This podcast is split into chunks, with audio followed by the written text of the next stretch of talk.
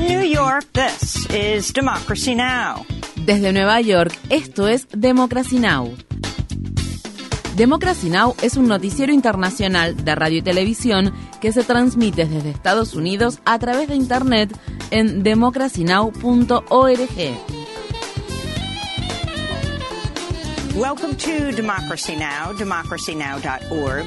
Bienvenidos a Democracy Now! en español democracynow.org barra es, el informativo de Guerra y Paz con Amy Goodman.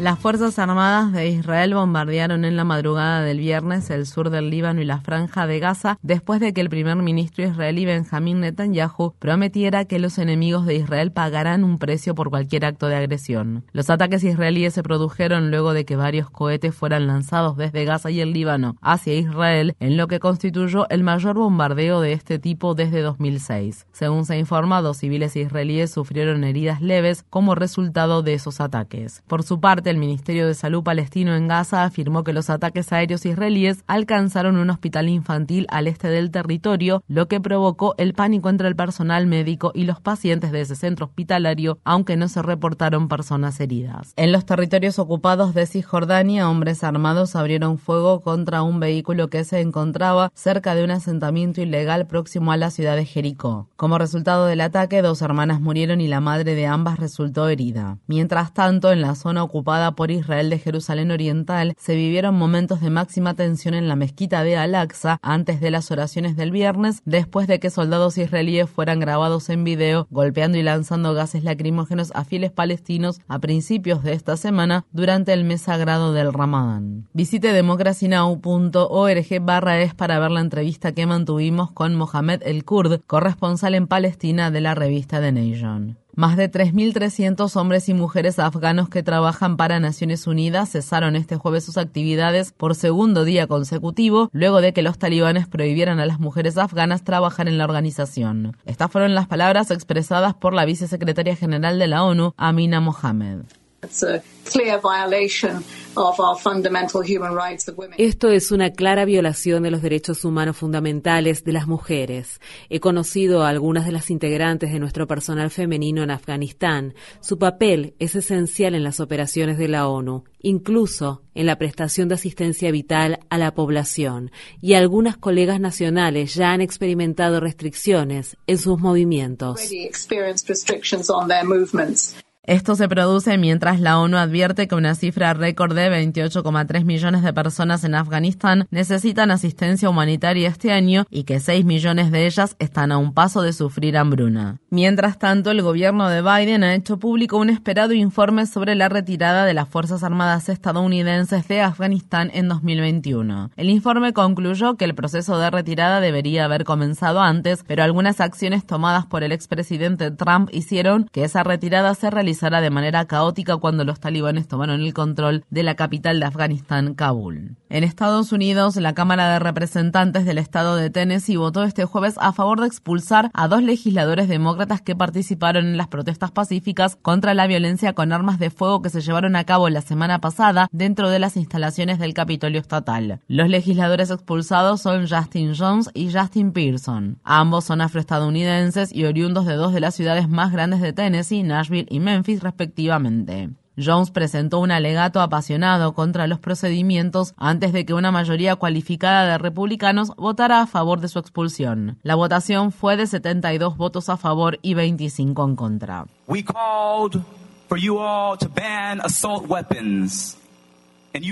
Les pedimos que prohibieran las armas de asalto y ustedes responden con un ataque a la democracia. Por eso el país los está hoy observando. Y les digo a mis colegas republicanos que no importa lo que voten, ya tienen los votos suficientes para la expulsión, pero no saldrán victoriosos, porque hay generaciones de jóvenes que ven lo que está pasando.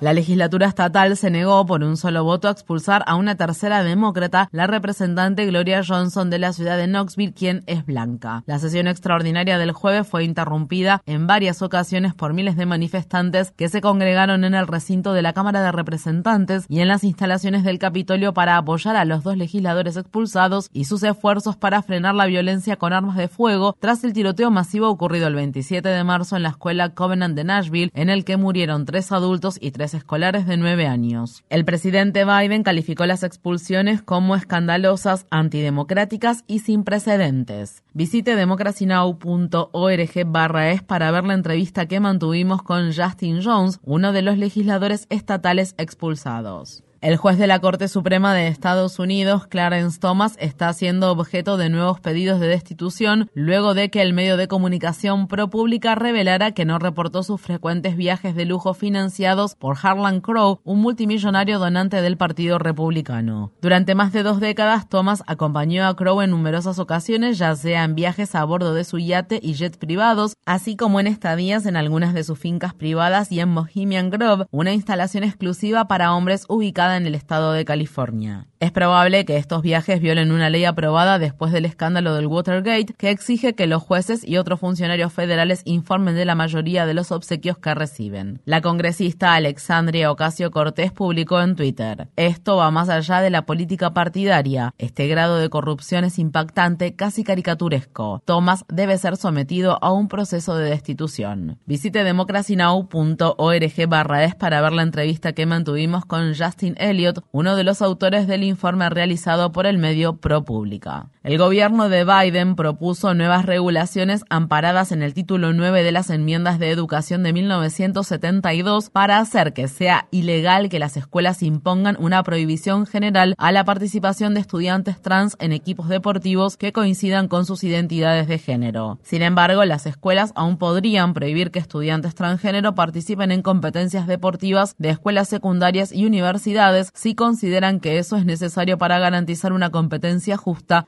después de evaluar las características del deporte en cuestión, el nivel de competencia y el grado o nivel educativo involucrado. En la actualidad, 20 estados de Estados Unidos prohíben de manera absoluta que estudiantes trans compitan en equipos deportivos escolares que coincidan con sus identidades de género. Mientras tanto, la Corte Suprema de Estados Unidos falló el jueves a favor de permitir que una niña transgénero de 12 años de Virginia Occidental siga compitiendo en los equipos femeninos de campo a través y atletismo de su escuela mientras prosigue un pleito sobre una prohibición estatal al respecto. En Estados Unidos, el gobernador republicano del estado de Idaho, Brad Little, aprobó un proyecto de ley que criminaliza el acto de ayudar a una persona menor de 18 años a obtener un aborto en otro estado sin el consentimiento de los padres. Es la primera vez que se aprueba una ley de este tipo en Estados Unidos que penaliza el tráfico de abortos con penas de 2 a 5 años de prisión. Alexis McGill Johnson, presidente de la organización de planificación familiar Planet Parenthood, dijo al respecto: La ley aislará a las personas jóvenes y las pondrá en peligro, incluidas aquellas que se encuentran en situaciones de abuso. Mientras tanto, la gobernadora demócrata del estado de Nuevo México, Michelle Luján Grisham, firmó un proyecto de ley que protege a los proveedores de servicios de aborto frente a posibles demandas judiciales, medidas disciplinarias o intentos de extradición por parte de otros estados. El Departamento de Justicia de Estados Unidos inició una investigación federal de derechos civiles sobre la muerte de Dalaneo Martin, un joven negro de 17 años que murió a causa de disparos efectuados por un agente de la Policía de Parques de Estados Unidos. El hecho sucedió el 18 de marzo en la ciudad de Washington, D.C. La investigación se anunció después de que el martes se hicieran públicas las imágenes de video de las cámaras corporales policiales que muestran el momento del tiroteo. El video muestra cómo los agentes examinan lo que consideran un vehículo sospechoso en el que se ve a Martin durmiendo detrás del volante. Uno de los agentes abre la puerta trasera del lado del conductor de la camioneta y grita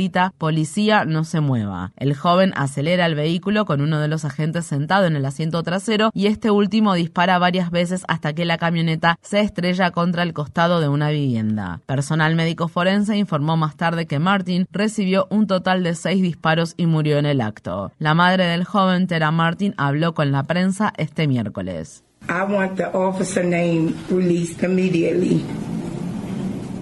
Quiero que el nombre del oficial se haga público de inmediato. Quiero que lo arresten. Quiero que deje de cobrar su sueldo. Luego de matar a mi hijo, sigue en su casa con su familia, sin trabajar y cobrando por haber cometido un asesinato.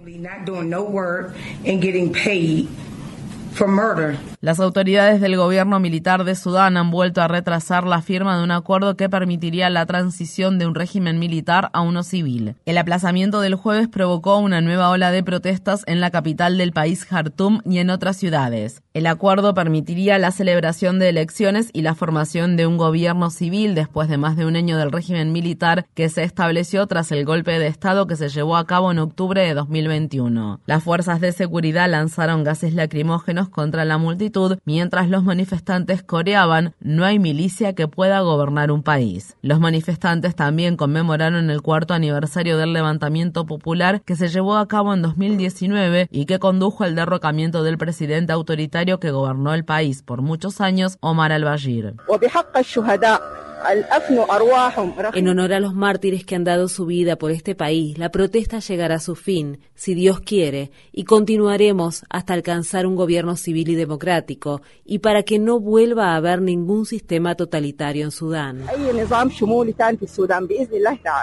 Muchas personas critican el acuerdo porque afirman que este no incluye un sistema de justicia de transición ni la implementación de reformas militares clave. En Estados Unidos, el fiscal general del estado de Oklahoma ha pedido que se anule la ejecución de Richard Glossip en un caso que ha durado décadas y en el que Glossip se libró de ser ejecutado en tres ocasiones. En 1997, Justin Sneed, un empleado de mantenimiento de 19 años, mató al propietario de un motel económico de Oklahoma. Sneed admitió haber cometido el asesinato, pero acusó a Glossip, que en ese momento era gerente del motel, de haber sido el autor intelectual del crimen. Esta acusación le permitió a Sneed evitar la pena de muerte. Glossip siempre ha mantenido su inocencia. En un nuevo informe, el fiscal general de Oklahoma citó evidencia que sugiere que Sneed, quien era consumidor habitual de drogas en el momento del asesinato, dio testimonio falso sobre su estado psiquiátrico. Además, se descubrió que el Estado no proporcionó pruebas relacionadas con el incidente. Un tribunal de apelaciones debe decidir ahora si anula la condena de Glossip y ordena un nuevo juicio. La ejecución de Glossip está programada para el 18 de mayo. Infórmate bien. Visita nuestra página web democracynow.org/es. Síguenos por las redes sociales de Facebook, Twitter, YouTube y SoundCloud por Democracy Now! es.